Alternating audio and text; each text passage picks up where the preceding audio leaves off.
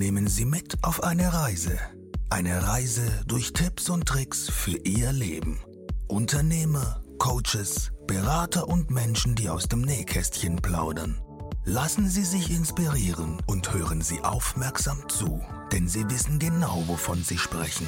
Ein herzliches Willkommen von unserem Podcaster, Dennis Philipsen.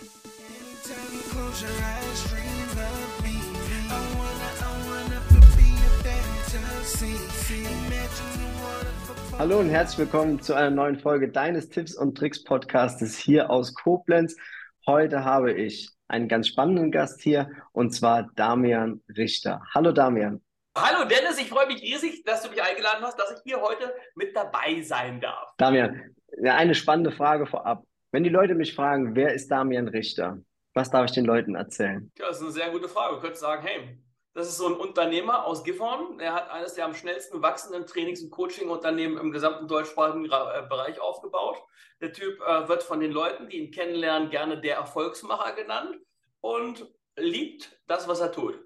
Und was die Leute lieben, was du tust, beschreiben sie immer, dass sie danach sich so fühlen, als hätten sie ein neues Leben begonnen.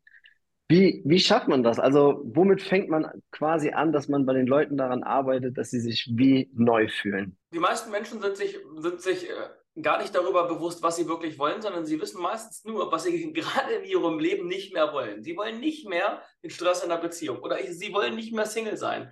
Oder sie wollen nicht mehr gemobbt werden auf der Arbeit. Oder sie wollen nicht mehr pleite sein. Oder sie wollen nicht mehr nur den Standardurlaub. Sie wollen nicht mehr nur in, diesem, in dieser kleinen äh, Wohnung wohnen. Sie wissen also ziemlich genau, was sie nicht wollen. Und wenn man dann mal auf einer Familienfeier, auf einem Geburtstag zuhört und dann mal fragt, sag mal, was willst denn du wirklich? Was willst denn du genau? Dann gibt es einen Moment der Stille. Weil die meisten Menschen wissen nicht, was sie wollen, sondern sie wissen eben nur, was sie nicht wollen. Und damit geht das Drama los. Ich kann mich im Leben überhaupt auf nichts zubewegen, und zwar auf gar nichts, wenn ich nicht genau weiß, was ich will. Das ist so ein bisschen, ich erkläre das immer am Bild von äh, dem universellen Taxi. In dem beschreibe ich Folgendes. Das Universum ist wie so ein Taxifahrer. Wenn du dem Universum sagst, was du nicht willst, dann kannst du dich gar nicht supporten. Dann, dann gibt es, dann kann sich unser retikuläres System, unser Wahrnehmungsfilter, gar nicht nach den Möglichkeiten umschauen, die dir dienlich sind und du bleibst immer irgendwie in einem Drama verhaftet. In dem Moment, in dem jemand sagt, ich entscheide mich dafür, Folgendes in meinem Leben zu kreieren, indem ich sage, so, ich will einen neuen Arbeitgeber, ich will Selbstbewusstsein, ich will jetzt Geld verdienen, ich will mein Gehalt verdoppeln, äh, ich will ein geiles Auto, eine geile Yacht und so weiter und ich baue jetzt eine Anleitung, wie das geht. Stellen sich unsere fünf Sinne auf, richten sich aus und das ist so ein bisschen, als würdest du den Empfänger vom Radio von einer Frequenz auf die andere verstellen. Dort, wo, wo vorher ähm, eine Menge Armut war, nimmt jemand, der wenig Geld zur Verfügung hat, auf einmal neue Möglichkeiten wahr, die vorher schon immer da waren, zu denen er aber keinen Zugang hatte. Also ich würde sagen, ähm, alles beginnt immer mit Bewusstsein für das, was ich wirklich will, wo ich hin will. Inwieweit könnte da unsere Vergangenheit vielleicht eine Rolle spielen? Also ich meine, wenn man ja dann auf dich trifft oder in deinen Seminaren sitzt, dann wird man ja unweigerlich wahrscheinlich, denke ich mir, auch mit der Vergangenheit konfrontiert. Und das sind wahrscheinlich auch so emotionale Breaker, oder? Mhm, absolut. Da gibt es so ein, äh, wieder so ein Bild zu. Ich erkläre allen Menschen, mit denen ich zu tun habe, wenn wir auf die Welt kommen, dann können wir uns vorstellen wie ein leeres Gefäß. Wir kommen auf die Welt, bringen ein bisschen Bodensatz mit über vorgeburtliche Themen und so weiter und auch die Prägephase, die es schon im Mutterbauch gibt. Und dann kommen wir auf die Welt und dann ist die Frage, wer füllt denn eigentlich das Gefäß? Also wo kommen alle Informationen her, die uns hinterher ausmachen? Und wenn man darüber nachdenkt, kommen die meisten Informationen eben von den Menschen, die dich in dein Leben hinein begleiten. Das sind meistens Mama, Papa, Oma, Opa oder irgendeine erziehungsberechtigte Person, wenn du an jemanden weggegeben wurdest oder es gab ein Au-pair-Mädchen oder sonst was. So, und deren Glaubenssätze, deren Überzeugung, deren Sicht auf die Welt, deren Erfahrung, deren Konzepte, auch damit, damit verbunden natürlich deren Einschränkungen, deren Unbewusstheit, fließt alles in unser Gefäß hinein. Und deswegen sind wir eine Mischung aus all den Personen oder befindet sich in uns eine Mischung aus all den Glaubenssätzen, Paradigmen, Überzeugungen, äh, Erfahrungen, Bewertungen, Interpretationen und Fehlinterpretationen von all den Menschen, die wir um uns drum herum hatten. Und wenn man dann mal zurückguckt in der eigenen Familiengeschichte, dann muss man sich die Frage stellen, naja, wenn du auf Mama und Papa guckst, was haben die dir über Geld beigebracht? Wie haben die über reiche Menschen gedacht, über Erfolg gedacht, über die Möglichkeiten im Leben? Haben die gespart oder haben die clever investiert? War Geld bei denen zum Beispiel ein Anlass für Freude oder bitteren Streit? Wie war deren Beziehung, Mama und Papa? Was haben die uns in der Beziehungsebene vor, vorgelebt? Gab es da Geschrei? Äh, Geschrei? Hat der eine den anderen immer, immer niedergemacht? Wurde rumgebrüllt zu Hause? Denn all das kommt in unser Gefäß. Und aus diesem Gefäß erschaffen wir etwas, das nennt die Core-ID, also die Kernidentität in uns. Und diese Kernidentität muss man wie folgt verstehen. Das ist wie eine Grundprogrammierung eines Computers. Machst an, Computer fährt hoch. Das ist die Grundprogrammierung. Jetzt gibt es bestimmte Programme, um den Computer zu benutzen, aber die Grundprogrammierung entscheidet, welche Programme hinterher überhaupt abgespielt werden können, welche Programme in diesem PC oder auch in, in, in einem Mac überhaupt verfügbar und laufbar sind, also die nachher damit arbeiten können. wenn die Grundprogrammierung für den Arsch ist, dann ist natürlich das Ergebnis der Nutzung auch für den Arsch. Genauso können wir das und äh, kann man das auf den Menschen übertragen wenn da ganz viel Zweifel ist oder wenn, wenn kleine Kinder sowas hören wie, hey, jetzt sei mal nicht so laut, das macht man nicht. Zappel nicht so rum, das macht man nicht. Ähm, macht dies nicht, macht das nicht, das macht man nicht. Dann wird also das unverbotene Selbst, der Selbstausdruck in ganz, ganz früher Zeit ganz schnell angepasst. Und immer wenn man sich nicht anpasst, dann gibt es äh, letztendlich eine emotionale Konditionierung über emotionalen Schmerz. Es geht im Kindergarten so weiter, in der Schule so weiter. Alle achten nur darauf, keine Fehler zu machen. Und was wir dabei ein Stück weit auf der Strecke lassen, ist das eigene Selbst, also der eigene Selbstausdruck. Und ganz, ganz viele Menschen wissen dann nachher, wenn sie 18 oder 20 oder 21 sind, dann wissen sie gar nicht, dass sie ab diesem Zeitpunkt überhaupt gar keinem mehr gefallen müssen, dass sie sich gar nicht mehr anpassen müssen, sondern dass sie jetzt selbstständig ihr eigenes Überleben sichern könnten, wenn sie wollten. Aber die meisten sind mit Mitte 20, mit Anfang 30, mit Mitte 30 und Mitte 40 immer noch in der Rolle des Kindes, wenn sie auch zum Beispiel auch die Eltern treffen. Die wollen immer noch gefallen. Sie wünschen sich immer noch, dass Mama sagt, ich liebe dich, dass Papa sagt, ich bin stolz auf dich. Die sehnen sich immer noch nach Dingen im Außen, die das kleine Kind wollte. Und haben vergessen, dass sie jetzt schon selbst eine erwachsene Person sind. Manchmal, dass sie schon selbst erwachsen Mama und Papa sind. Und das äh, muss natürlich zu einem Drama führen im Leben. Und deswegen ähm, auf der Bühne erkläre ich das immer so: Mama, Informationen ins Gefäß, Papa, Informationen ins Gefäß, gleich eigenes Drama. Das ist das Mama-Papa-Drama. Und wenn man das einmal verstanden hat, dann geht es nicht darum, Mama und Papa dafür anzuklagen oder mit dem Finger auf jemanden zu zeigen, sondern es geht darum zu verstehen, wo kommen eigentlich meine Überzeugungen her? Und dann darf ich mir die Frage stellen, wenn ich überhaupt einen Gedanken denke, ist es überhaupt mein eigener Gedanke? Und die meisten Gedanken, die wir denken, sind nicht unsere eigenen. Es sind die Gedanken von Mama, von Papa, von unserer Konditionierung, von all dem, was wir aufgenommen haben. Aber das ist nicht unsere eigene Meinung. Sondern meistens plappern wir wie so ein Wasserfall ziemlich unbewusst das weiter, was dem Durchschnitt unserer Umgebung, unseres Umfeldes entspricht. Ja, wie kann ich denn ähm, jetzt beispielsweise, oder wie du vor allen Dingen, wie setzt du da quasi die richtigen Samen, sodass die Kinder direkt anfangen, richtige Wurzeln zu packen und irgendwann halt eben ja quasi Flügel bekommen? Mhm. Ähm, das ist eine gute Frage. Also ich bin Papa, ich habe zwei eigene Kinder, habe eine Geschenktochter, die Zoe. Die Zoe lebt bei Sandy und mir. Ähm, meine Kids, die leben bei der Mama. Ähm, und wir machen einfach Folgendes, wir leben denen das vor. Ich will dazu ein Beispiel machen. Ähm, wir haben so einen Workshop, da geht es um Marketing, heißt die Marketing Masterclass. Da geht es um Selbstmarketing, also wie ich mich selber vermarkte, wie man in die Sichtbarkeit kommt, wie man in die Größe kommt, wie man über, über die, den Aspekt und die Schwingung der Inspiration Menschen auch dazu in seine Richtung zieht, dass sie deine Dienstleistung wollen, deine Produkte wollen und so weiter. Und das ist ein Viertages-Event und auf diesem Event hat Sui gesagt, Damian, ich will jetzt auch mal was verkaufen. Also muss man sich vorstellen, die ist sieben Jahre alt. Und die Siebenjährige sagt, weil sie viel von mir mitkriegt, ich will auch mal was verkaufen. Weil ich, gut, kein Problem, wir bauen einen Shop. Auf einmal, die Augen fangen an zu leuchten. Okay, wir bauen einen Shop. Und ähm, dann hat Zoe Folgendes gemacht. Wir haben uns überlegt, was es alles für Möglichkeiten gibt, was sie denn anbieten könnte. Und wir sind so auf Freundschaftsbändchen gekommen. Da haben wir bei, bei Amazon oder Ebay hier solche riesen Töpfe an Perlen und Buchstaben, die man so auf so eine Schnur aufziehen kann, besorgt. Unterschiedliche Schnüre in Pink und, und, und Grün und so weiter. Und dann waren wir also, hatten wir eine Veranstaltung, 1600 oder 1700 Leute. Und im Foyer haben die einen Tisch aufgestellt, Freundschaftsbändchen 7 Euro individuell zusammengestellt.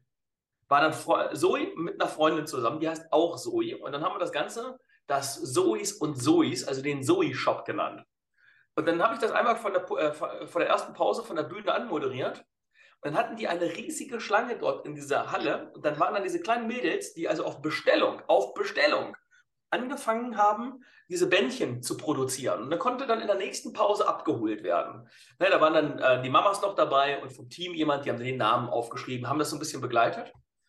Und dann ist was, ist was sehr Witziges passiert, auch mit einem großen Learning da drin. Ähm, die Bänder haben 7 Euro gekostet und die meisten haben dann zwei 5-Euro-Scheine oder 10-Euro-Scheine. Ich habe den Mädels Folgendes gesagt. Sag, beide haben ein Pony, das sie zum Teil selber mitfinanzieren dürfen, nämlich das Futter. Weil sie darüber nachdenken sollen und nicht alles nur konsumieren sollen. Und dann habe ich gesagt, passt mal auf, ihr stellt ein Bild von der Molly, so heißt das Pony hin, und ihr macht noch eine Tippkasse, eine Trinkgeldkasse. Und dann sollten sie, diese kleinen Zwerge mit ihren sieben Jahren, sind beide sieben Jahre, sollten äh, dann also sagen, wenn jemand bezahlt hat und es gab mehr Geld in die Hand als die sieben Euro, sollten sie die Frage stellen, ähm, ähm, möchtest du uns für den Rest Tipp geben oder etwas für die Molly-Kasse spenden? Und dann ist Folgendes passiert. Von zehn Personen haben acht, also eine 80% Quote, die Differenz zwischen den sieben und meistens den zehn Euro entweder in die Tippkasse gepackt oder also in die Molly-Futterkasse. Hat man so Bilder drumherum gemacht, wie also Marketing funktioniert. So, dann ähm, am ersten Tag beide noch Vollgas dabei, haben produziert wie die wilde Wutz. Am zweiten Tag war Zoe dann schon nicht mehr so äh, ganz so präsent in ihrem eigenen Shop. Da müssten die Mütter ein bisschen ran. So, da haben wir eine Auswertung gemacht vom ersten Tag und vom zweiten Tag. Und dann guckte Zoe irgendwann hoch, weil sie gemerkt hat, am ersten Tag war viel mehr Geld in der Molly-Kasse als im zweiten. Dann sagt sie, ja, warum ist denn das so? Und dann haben wir gesagt, naja, Zoe, du warst nicht da. Du hast die Menschen nicht gefragt, ob du, äh, äh, ob sie etwas in die Tippkasse oder in die Molly-Kasse packen. Die waren, ich sag, die, keiner hat sie gefragt, ob sie das machen. Du warst nicht da. Hat sie mich angeguckt und sagte, Damian, nächstes Mal bin ich die ganze Zeit in meinem Shop drin. Also das hörte man so richtig, das war so ein Klickmoment. So, was ist als Ergebnis daraus gekommen? Die beiden Mädels haben an zwei Tagen über 1700 Euro Umsatz gemacht in ihrem kleinen Mini-Store. Das darf man eigentlich gar keinem erzählen. Acht Wochen später ist Zoe dann in der zweiten Klasse. Was führt die Lehrerin ein? Spielgeld. Also das erste Mal, zweite Klasse, Münzen und Scheine. Aus, aus Pappe kommt die nach Hause, sitzt mal beim Mittag und sagt, Mama, Damian, ich muss euch mal was zeigen. Guckt mal, was wir von der Lehrerin bekommen haben. Holt ihr also dieses Pappgeld raus und fängt an, sich tot zu lachen am Mittagstisch. sag, warum lachst du so? Er sagte, naja, als wenn die Lehrerin denken würde, ich würde noch kein Geld verdienen. Das, das sagt die Siebenjährige aus ihrer Wahrnehmung. Ja, da musste sie kichern, als wenn die Lehrerin denken würde, ich würde noch kein Geld verdienen. Also in dem Moment, in dem also andere Siebenjährige oder Achtjährige dann ähm, in der zweiten Klasse das erste Mal Papiergeld sehen, weil sie von den Eltern vielleicht noch nie mit Geld konfrontiert wurden, weiß so ich schon, wie, wie ein Stück weit Marketing funktioniert, wie Umsatz äh, funktioniert, äh, dass man mit Geld was kaufen kann und sie darf dann, also eben von diesem Geld kauft sie dann äh, Heu und äh, ein bisschen Hafer für Molly und macht manchmal auch so kleine Charity-Aktionen für, für Molly, auf unseren Workshops, dass sie rumgesagt, ich habe ein kleines Pony, ich muss mich da selber drum kümmern. Ähm, hast du Lust, ähm, etwas fürs Futter zu spenden? Nicht, weil wir das brauchen, sondern weil sie diese Erfahrung machen darf, selbst etwas zu erarbeiten und dass das eben nicht alles schwer gehen muss, sondern dass das auch in Leichtigkeit geht. Um deine Frage zu beantworten, vorleben und animieren dass die Kinder sich involvieren in das Leben, dass sie das Leben nicht nur konsumieren, geht heute natürlich schnell hier mit Handy und iPad und so weiter und zack, ist ein oder zwei Stunden weg oder die sitzen vom Fernseher. Bei uns gibt es das nicht, wir haben gar keinen Fernseher zu Hause. Ähm, die Kids haben ein iPad, da dürfen sie am Tag eine Stunde mit rumspielen, dann ist Feierabend. Und die eine Stunde dürfen sie sich damit beschäftigen, wie sie ihre nächste Business-Idee bauen können. Also einen YouTube-Kanal, ein, ein Zoe's und Zoe's Channel. Äh, ob, wir sind gerade dabei zu überlegen, ob wir eine kleine Serie produzieren an, die fangen jetzt an, sich zu schminken und mit Nagellack und so weiter, einfach weil sie dazu Bock haben und halt Mädels habe ich gesagt, ne, wir können ja eine eigene Nagellacklinie für euch bauen und eine eigene Kosmetiklinie und so weiter. Und dann eben so für Kids, dann kann man das ja auch geil machen und mal ein bisschen hochwertig und nicht nur diesen Plunder, den sich die Kinder dann ins Gesicht spielen, äh, schmieren. Also auch so, dass das noch einen bestimmten Aspekt hat. Und dann fangen die an, darüber nachzudenken und kommen dann irgendwann und sagen, also wir haben uns schon mal was überlegt, äh, wie unsere, äh, unsere Lippenstift-Kollektion aussehen soll. Ja, dann malen sie mit ihren Wachsmalstiften irgendwelche Farben auf und so weiter das Spannende ist, das Gehirn fängt an, von denen darüber nachzudenken.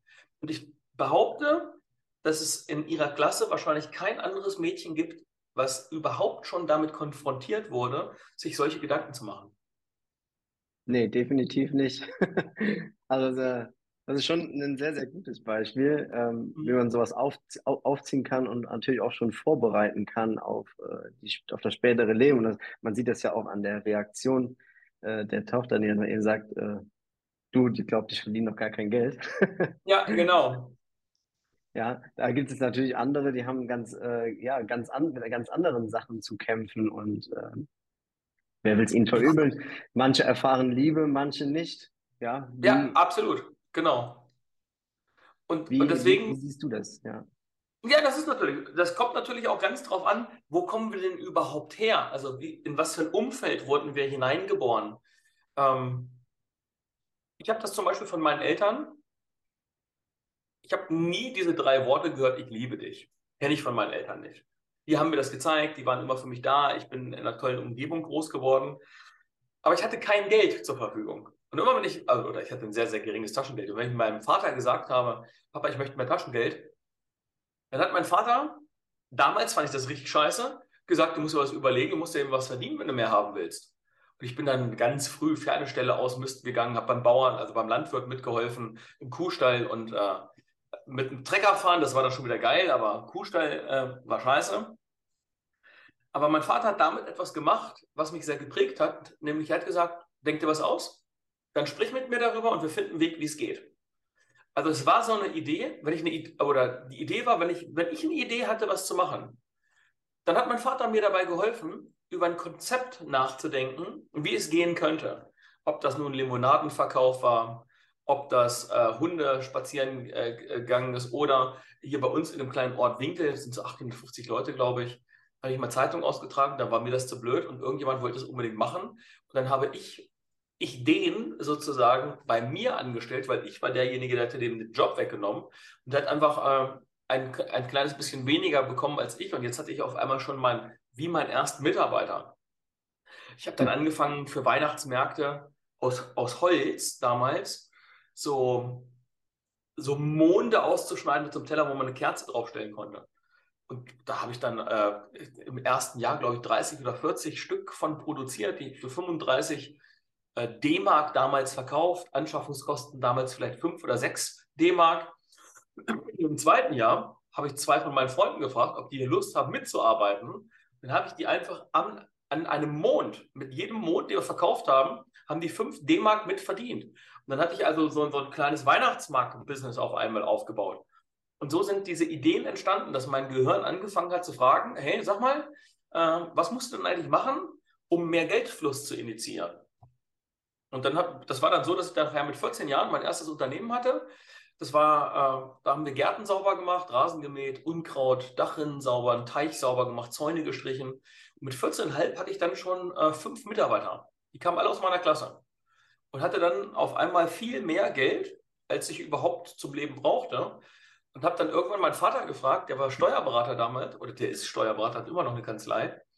Ähm, ich habe gesagt, Papa, was mache ich denn jetzt mit dem Geld? Wie kann ich denn da jetzt mit investieren? Und sehr ehrlich gesagt, du, das kann ich dir auch nicht sagen, da bin ich kein Experte drin, da muss man dann Onkel fragen. mein Onkel war damals im Vorstand bei Mercedes und dann habe ich den angerufen und dann hat er, musste der schmunzeln und sagt dann, naja, aber wie viel Geld hast du denn, Damian? Oh, habe ich gesagt, wie viel, wie viel tausend Euro ich auf meinem Konto habe von meinem eigenen Unternehmen. Und der hatte das gar nicht so mitgekriegt.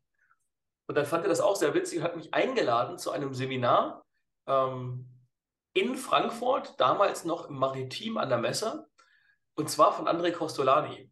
Und Und ich weiß das noch, Damian mit seinen schlunzigen Sachen, ja, also ich war halt damals dann gerade mal vielleicht 15. Und dann so bunte Turnschuhe, blaue Jeans, grüne Jacke, gelber Rucksack in dieses Maritim rein. Ich hatte ja keine Ahnung, ich war noch nie auf einem Seminar vorher in meinem Leben. Und dann standen da aber alles äh, Mercedes-Management mit Anzügen und Krawatte und ich mittendrin. Und dann hat er mich einfach in die erste Reihe zu einem äh, äh, Workshop mit André Costolani eingeladen. Das war damals, ich weiß nicht, ob du den kennst, äh, so ein Börsenguru damals. Das, äh, ja, den habe ich dann drei Tage kennengelernt und dann habe ich dem auf einer Serviette einen Brief geschrieben, habe ihm den gegeben, weil ich gefragt habe, ob ich von ihm lernen kann. Und der hat dann ein paar Wochen später bei mir zu Hause bei meiner Mutter zurückgerufen und dann hat er mich als Mentor begleitet ein paar Jahre. Und so bin ich dann zum Investieren gekommen. Wahnsinn, was mit 15? Mhm. Ja, ich hatte mit 16 meinen ersten Aktienclub. Da waren dann, da waren die Gelder von damals von meinen Mitarbeitern dann schon drin. Ein paar von äh, aus meiner Klasse, die haben Taschengeld investiert und ein paar Lehrer haben auch mit investiert.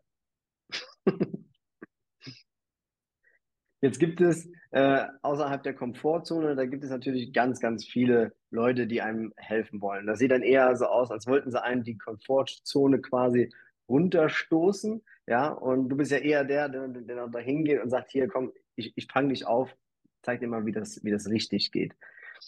Mhm. Wie, wie, wie hilfst du denen? Also quasi, was gibst du denen für ein Gefühl mit? Was muss man den Leuten dann zuerst quasi geben? Also ich glaube, es, es geht immer, jede Veränderung beginnt mit Bewusstsein, Bewusstsein für Dinge. Ich habe da so fünf Schritte, die erkläre ich auch jedem, wenn man etwas verändern will im Leben. Alles beginnt erstmal, ich muss mir die Dinge bewusst werden.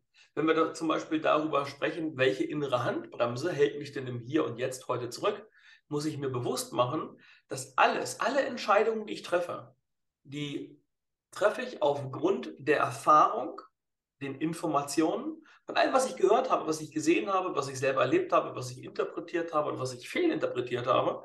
Also alles, was in meinem Gefäß ist, die Grundlage für jede Entscheidung, die ich treffe. Und wenn ich mir angucke, jede Entscheidung, die ich getroffen habe, hat mich nur dahin gebracht, wo ich heute bin im Leben. Also ich nenne das den Punkt P, den Panikpunkt oder auch den Parkplatz. Ähm, an diesem Punkt P hast du die Beziehung, die du gerade hast, oder eben auch nicht, wenn du Single bist. Du hast das Einkommen, was du gerade hast, vielleicht das Geldvermögen, was du gerade hast. Du hast gerade die, die Energie im Körper, die Gesundheit, die du gerade hast, den Selbstwert, die Selbstliebe oder eben, oder eben nicht. Und alles, was du an Informationen hattest, hat dich nur zu P gebracht. Menschen müssen verstehen, dass wenn sie was in ihrem Leben wollen, wenn sie eine andere Beziehung wollen, wenn sie eine andere sexuelle Erfahrung wollen, wenn sie mehr Einkommen wollen, wenn sie die Karriere beschleunigen wollen, wenn sie anderes im Außen erleben wollen, dann müssen sie die Ursache, die sie zu P gebracht hat, also das aktuelle Leben, muss man die Ursache verändern, weil wer die Ursache nicht verändert und im Außen etwas anderes erwartet, nach Einstein zumindest ist das die Definition von Wahnsinn. Das Gleiche zu tun und ein anderes Ergebnis zu erwarten. Und deswegen fange ich an, Menschen zu erklären, dass in dem Moment, in dem sie verstehen, dass sie selbst ihr Leben, das sie jetzt gerade führen, kreiert haben, ihr Einkommen, ihr Umfeld, die Beziehung, wie es ihnen gerade geht im Körper.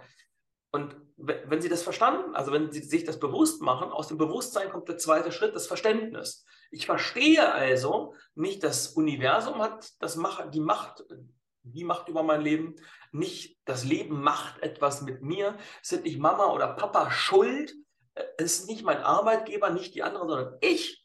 Ich kann etwas verändern. Ich kann diese Verantwortung übernehmen. Dann kann man in den dritten Schritt gehen. Also erster Bewusstsein, zweiter Verständnis. Dritter Schritt. Ich darf mich von etwas lösen. Ich darf mich lösen von meinem Opferdasein. Ich darf mich lösen vom Meckern, Nörgeln, Beklagen. Ich darf mich lösen von ein paar Überzeugungen, die in mir drin sind und die gar nicht meine sind und die auch gar nicht wahr sind. Ja, also, was ich, also dieses, dieser Klassiker da hat jemand als kleines Kind gehört, Geld verdirbt den Charakter. Das kleine Kind speichert diese Information, das Unterbewusstsein wägt ab, was habe ich für eine Identität, ich will einen geilen Charakter haben. Wenn ich einen geilen Charakter haben äh, will, darf ich kein Geld haben. Also fängt das Unterbewusstsein an, uns irgendwelche Spirenzchen in unseren Kopf, in unser Bewusstsein zu schicken, um bloß niemals zu viel Geld zu kommen, weil das würde ja unseren Charakter verderben und das wollen wir ja nicht. So, wenn ich also weiß, aha, sowas ist in mein Gefäß gelangt früher, dann kann ich jetzt entscheiden, ich lasse im dritten Schritt diese Überzeugung, Geld verdirbt den Charakter los und ersetze diese Überzeugung gegen einen neuen Glaubenssatz, also eine klassische Rekonditionierung oder auch eine Neuausrichtung, zum Beispiel, Geld ist mir dienlich und ähm, sorgt dafür, dass ich jede Menge Möglichkeiten in meinem Leben habe. So, jetzt kann ich sagen, okay, diese, diese neue Überzeugung, die will ich integrieren und dann kommt der, der fünfte Schritt, das Umsetzen. Also diese neue Überzeugung zu neuen Verhaltensweisen in meinem Leben machen, denn in allen Bereichen unseres Lebens haben wir Menschen Verhaltensweisen, Verhaltensmuster ausgeprägt. Wir haben Geldverhaltensmuster, ein Investitionsverhaltensmuster, ein Sparverhaltensmuster, ein Liebesbeziehungsmuster. Wir haben Kommunikationsverhaltensmuster, ein Einkommensverhaltensmuster, ein Karriereverhaltensmuster. Und diese Muster sind wie automatisch ablaufende Programme in unserem Unterbewusstsein, also tief unten in unserem Gefäß, die uns nur dahin gebracht haben, wo wir jetzt sind und die uns niemals irgendwo anders hinbringen können. Sei denn, wir machen uns das bewusst, verstehen, wo es her, lassen es los, holen etwas Neues, etwas Dienliches in uns hinein und dann Attacke. Und wenn du mich fragst, Damian, wie mache ich denn das mit denen? Genau über diese fünf Stufen. Ich, ich bringe Menschen das erstmal bei. Denn das Alte loszulassen und die Rekonditionierung zu erfahren, funktioniert ja nur, wenn ich etwas von jemandem lerne, der schon da ist, wo ich selber hin will. Die meisten Menschen, ich weiß nicht, kennst du vielleicht auch, so aus, der, aus dem Naturell, du hast ein Problem in deinem Leben, du fragst erstmal Freunde und Bekannte nach einer Lösung. Mama, Papa, Freunde, äh, vielleicht auf der Arbeit oder so, ob irgendjemand eine Idee hat zu diesem Thema. Die Herausforderung ist dabei immer, die meisten Menschen in unserem Umfeld sind mit uns auf Augenhöhe. Und jemand, der hier steht, kann dir nicht erklären, wie man dahin kommt. Also wenn jemand hier ist und der hadert gerade damit, will ich wirklich Angestellter sein oder soll ich Unternehmer werden? Und der fragt aber ausschließlich Angestellte, ob er sich jetzt äh, selbstständig machen soll und ein Unternehmen aufbauen will. Das müssen ja die Selbstständigen sagen, die, äh, die, die Angestellten sagen. Die sagen natürlich, naja, also es ist gefährlich und es ist mit Risiko verbunden. Würde ich an deiner Stelle nicht machen. Warum? Wenn sie etwas anderes sagen würden, dann müssten sie ja ihre eigene Identität aufgeben, nämlich die Identität des Arbeitgeber, äh, Arbeitnehmers. Das wird schwierig. Das bedeutet, wenn ich, wenn ich jemanden, der pleite ist, frage, wie man reich wird, scheiß Konzept. Wenn ich jemanden frage, der krank ist, wie man gesund wird, scheiß Konzept. Wenn ich jemanden frage, der dick ist, wie man dünn wird, dann ist es eben ein doofes Konzept. Aber genau das machen die Menschen, indem sie die Menschen in ihrem Umfeld um Rat fragen. Da muss man raus, denn meine Überzeugung ist, von denen lernen, die schon da sind, wo man selber hin will. Und zwar in jedem einzelnen Lebensbereich. dann sage ich immer, okay, in ein paar Lebensbereichen bin ich ganz, ganz vielen Menschen eine große Nasenlänge voraus da kann ich viel erzählen. Es gibt ein paar Lebensbereiche, da würde ich nichts zu sagen. Da kann ich nicht mitreden. Wow, das waren ja schon tolle Abschlussworte, Damian. Vielen, vielen Dank. Ähm, wenn ich jetzt aber noch eine Frage fragen darf. Ja, klar. Die, die Zukunft. Wie sieht so ein Gewinner für die, für die Zukunft aus? Was, was würdest du sagen? Also, was muss derjenige haben, um halt eben zu sagen, jetzt reiße ich die Hände hoch, ich bin jetzt ein Gewinner, weil ich das und das vielleicht losgelassen habe? Also, in dem Moment, in dem die Menschen aufhören, anderen Menschen gefallen zu wollen, kommen sie in, ihre, in ihr Selbstbewusstsein. In dem Moment, wo ich das Selbstbewusstsein hochfahre, gehe ich auf Dinge zu, probiere mich aus. Daraus entsteht Selbstvertrauen, aus dem Selbstvertrauen irgendwann der Selbstwert. Und wenn der Selbstwert hochfährt, folgt auf dem Konto irgendwann der Geldwert. Das ist ein Automatismus. Und ähm, deswegen arbeite jetzt, in der jetzigen Zeit, an deinem Selbstbewusstsein. Werde dir bewusst, dass du kein Opfer der Umstände bist, sondern dass du alles kreieren und alles erschaffen kannst, was du wirklich willst. Was man dazu braucht, diesen Weg zu gehen, ist Hunger. Also den Antrieb, große Ziele, eine riesige Vision vom eigenen Leben. Also die Frage stellen, wo will ich denn überhaupt hin? Ne? Also erstens Ziel finden. Wo will ich hin? Zweitens, warum will ich dahin? Drittens, triff eine Entscheidung. Viertens, geh los. Fünftens, bleib so lange dran, bis du da angekommen bist, wo du selbst im Leben hin willst. Und lass dich von keinem davon abbringen. Es gibt keine Abkürzung, keine Sonderangebote, sondern einfach Attacke und lerne, von, lerne auf diesem Weg einfach von den Menschen, die schon da sind, wo du selber hin willst. Ich finde, spätestens jetzt, Damian, soll jeder verstanden haben, äh, da rauszugehen, die Welt zu verändern, sich selbst ein Stück weit äh, ja, loszulassen von anderen Meinungen, sondern sich selbst zu sein und ja, starten zu wollen. Vielen Dank, Damian, für diese ja, Weisheiten und für diese Lehren. Danke, dass du mich eingeladen hast. War mir eine große Freude. Viel, viel, viel Erfolg für dich mit deinen weiteren Projekten. Danke, Damian. Mach's gut. Tschüss.